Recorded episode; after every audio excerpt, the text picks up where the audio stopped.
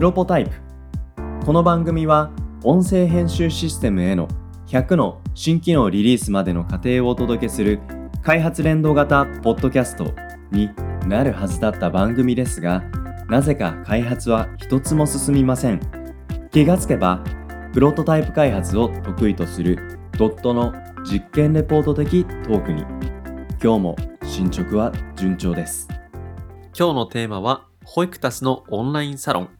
についてお話をしたいと思います。笹井さんよろしくお願いします。よろしくお願いします。ホイクタスのお話を最近は続けてお話ししてる感じもしますけれども、もう本当に話題が尽きないなっていう、まあ本当にこれから先の展開楽しみな、そんなプロジェクトですけれども、今回はオンラインサロンのお話ということですけども、こちらどんなお話なんでしょうか？まずは、オンラインサロン。オンラインサロンって今どうなんですかね、結構みんな知ってるものなんですか？あー、どうですかね？やっぱり、なんでしょう。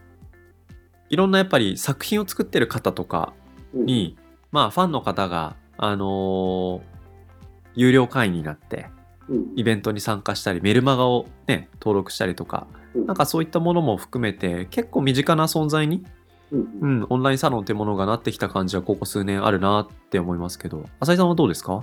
そうですね。僕もなんか結構、ホリエモンとか、あるいは、あの、キングコングの西野さんとか、はい、はい。結構有名人がオンラインサロン開設増えてきたじゃないですか。そうですね。まあ、それで割と知ってる人は増えてきてるんじゃないかなっていうふうに思ってます。うん、身近な感じに、ね、なってきてる感じはしますけど、そんなオンラインサロン、今回、はいホイクタスで、えー企画、作り上げていく、どんなお話なんでしょうか？そうですね。この収録してる時にはまだ出来上がってないんですけど、うん。まあゴールデンウィーク前には、はい。えー開始したいなと思ってるホイクタスルーム。ルーム？はい。まあ、仮決定過小なので 変わるかもしれないんですけど、うん。えーホイクタスのオンラインサロンを作っちゃおうほうほうほということで、今準備してるんですよ。う。なるほど。どんな、なんか、コンセプトとか、もちろんホイクタスのサービスのね、オンラインサロンだから、まあ、目指す世界観は近いんでしょうけども、うん。うん、どういうサロンなんですかね？あのー基本的には、まあ、ホイクタスをベースとしているので、うん。保育者さん向けの、えーオンラインサロンで、はい。ただ、あの、ホイクタスで、どうしてもやりきれない部分っていうのがあるんですよ。ほう。やりきれないところって、どんなところかなって今思いながら、はい。あれだけ困りごとがたくさん集まるし、うん集まった困りごとを一つ一つも数値化されてうまくいくこと、そうじゃないこと、結構な情報量がうんホイクタス上に溜まってるのにまだできないことってなんだろうなって思ったんですよね。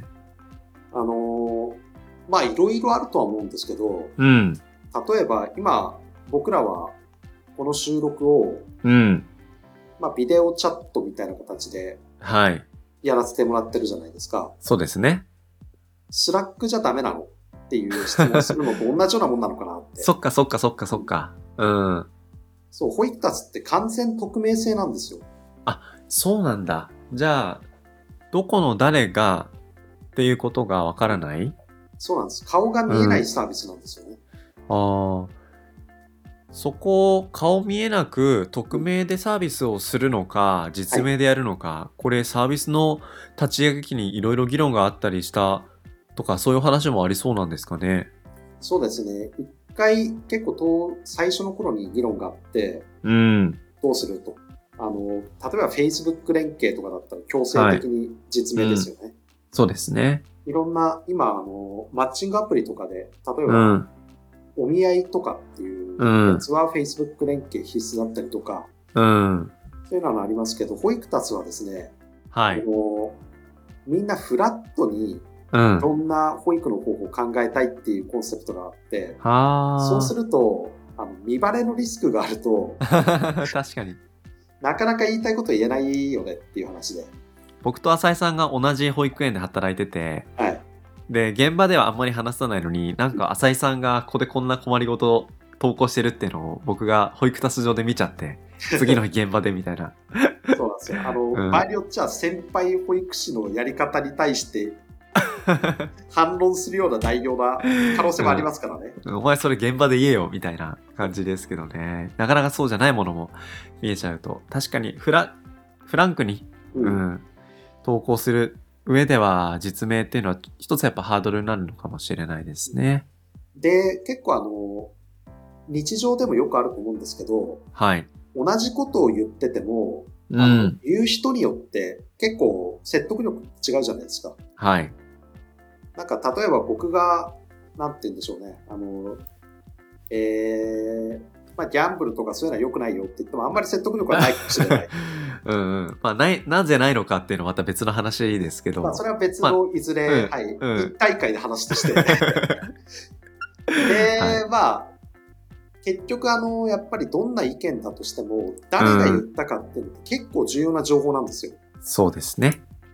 でも、ホイクタスって統計評価とかもしていこうよって話をしてるので、あの、はい困りごとに対する対応方法について、変なレッテルを貼りたくない。うん。なんか余計なバイアスをかけたくないんですよね。だから、うんまあ完全匿名性にして運営してるんですけど、まあ一方で、はいや。っぱりあの、すごい個人的な悩みとか、うん。深い話とかうん。っていうのは、あの、顔を見たコミュニケーションしたいっていうニーズって絶対あって、うんうんうん。で、それはじゃあどうやって解決していこうかって言ったら、はい。ホイクタスの匿名性を解放じゃなくて、うん。一個別のプラットフォームを作ってしまおうっていう、そういう考え方です。ほうほうほうほう。なので、そっか。うホイんク。タスルームの方では、はい。今あの、まあ、スラックとズームをうん。使いながら、はい。まあ、あの、実名でも実名じゃなくてもいいんですけど、うん。基本的にはあの、まあ、スラック上でのやり取りだけじゃなくて、うん。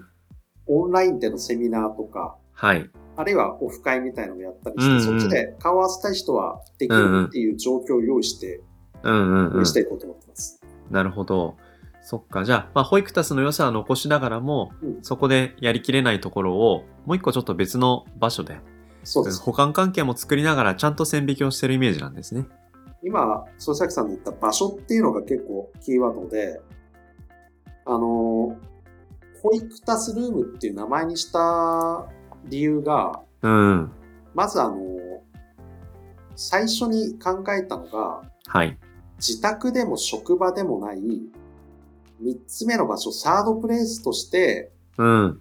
ホイクタスってありたいねと。うんうん。で、ホイクタスっていうのがその場であるとしても、まあそこの場所っていうのは他にもあってもいい。うん。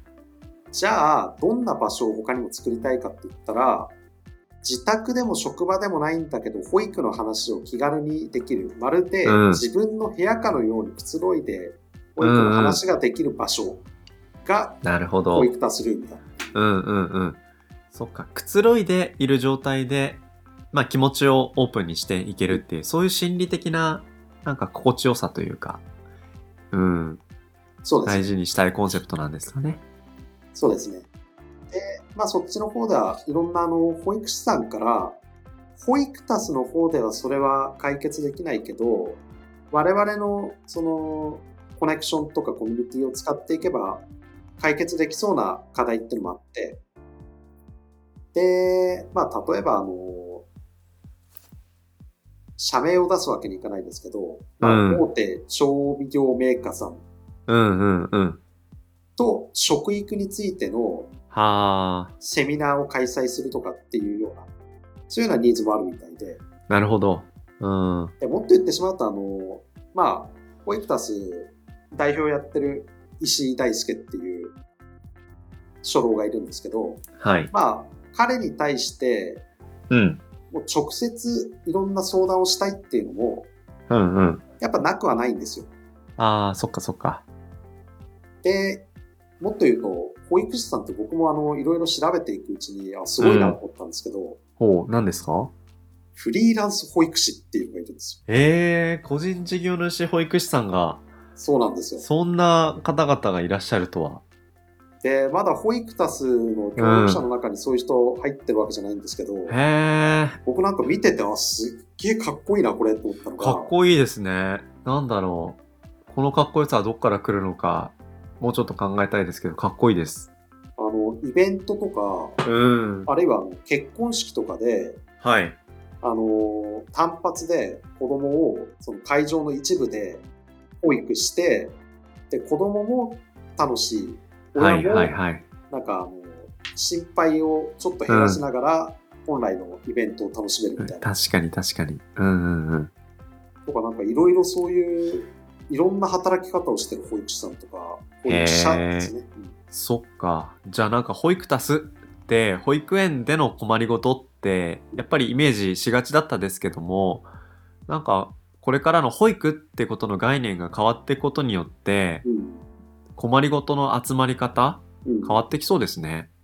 ですね。で、なんか、この保育タスルームって、どちらかっていうと僕も、なんて言うんだろう、運営というより参加者目線で楽しみたいなと思ってて、うんうんうん。